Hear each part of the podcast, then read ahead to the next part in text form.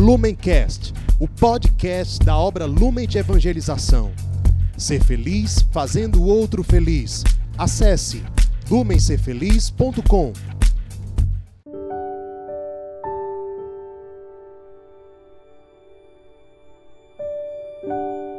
Olá, queridos irmãos e irmãs, sejam todos bem-vindos a esse momento muito especial para cada um de nós.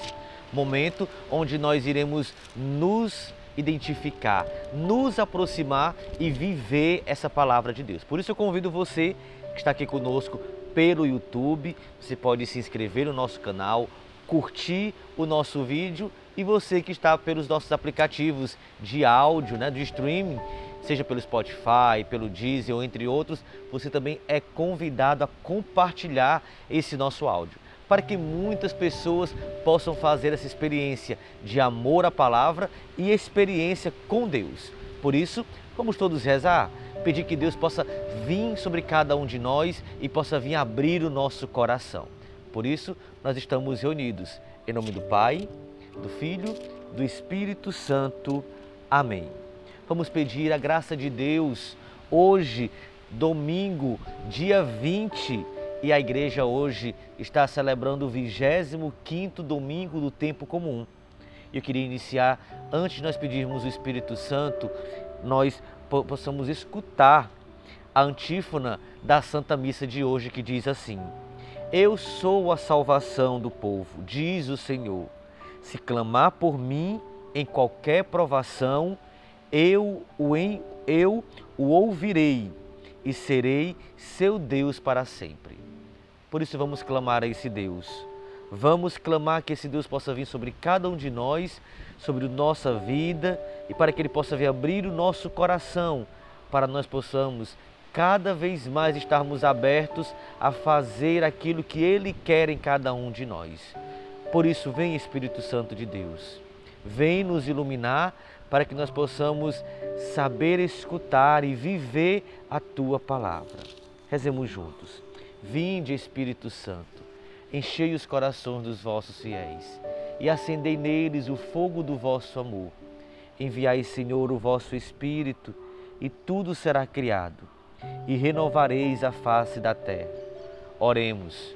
Ó Deus, que instruíste os corações dos vossos fiéis com a luz do Espírito Santo, fazei que apreciemos retamente todas as coisas, segundo o mesmo Espírito e gozemos sempre de Sua consolação, por Cristo Senhor nosso. Amém. Vamos pedir a presença da Virgem Maria, Nossa Senhora Pietá, neste momento que nós vivemos, que ela interceda por cada um de nós e pela nossa vida. Ave Maria, cheia de graça, o Senhor é convosco. Bendita sois vós entre as mulheres, e bendito é o fruto do vosso ventre, Jesus. Santa Maria, Mãe de Deus, rogai por nós, pecadores, agora e na hora de nossa morte. Amém. Hoje nós iremos meditar o evangelho que está em Mateus, capítulo 20, versículos 1 ao 6. Mateus 20, versículo 1 ao 16, tá certo? Naquele tempo, Jesus contou esta parábola a seus discípulos. O reino dos céus é como a história do patrão que saiu de madrugada para contratar trabalhadores para a sua vinha. Combinou com os trabalhadores uma moeda de prata por dia e os mandou para a vinha. Às nove horas de manhã, o patrão saiu de novo, viu outros que estavam na praça desocupados e lhes disse: Ide também vós para a minha via e eu vos pagarei o que for justo. E eles foram. O patrão saiu de novo ao meio-dia e às três horas da tarde fez a mesma coisa. Saindo outra vez pelas cinco horas da tarde, encontrou outros que estavam na praça e lhes disse: Por que estáis aí o dia inteiro desocupados? Eles responderam: Porque ninguém nos contratou. O patrão lhes disse: e de vós também para a minha vinha. Quando chegou a tarde, o patrão disse ao administrador: Chama os trabalhadores e paga-lhes uma diária a todos, começando pelos últimos até os primeiros. Vieram os que tinham sido contratados. Às cinco da tarde, cada um recebeu uma moeda de prata. Em seguida, vieram os que foram contratados primeiros e pensavam que iam receber mais. Porém, cada um deles também recebeu a moeda de prata. Ao receber um pagamento, começaram a resmungar contra o patrão. Estes últimos trabalharam uma hora só, e tu os igualastes a nós, que suportamos o cansaço e o calor do dia inteiro? Então o patrão disse a um deles: Amigo, eu não fui injusto contigo. Não combinamos uma moeda de prata? Toma o que é teu e volta para casa. Eu quero dar a este que foi contratado por último o mesmo que dei a ti.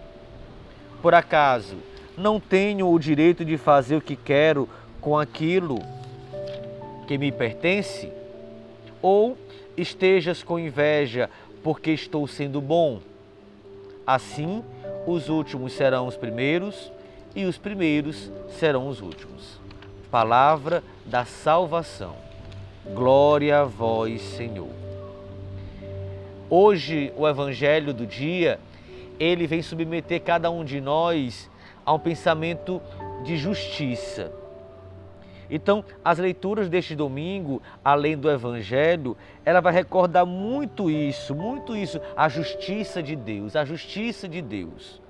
E vem recordar que Deus nos surpreende.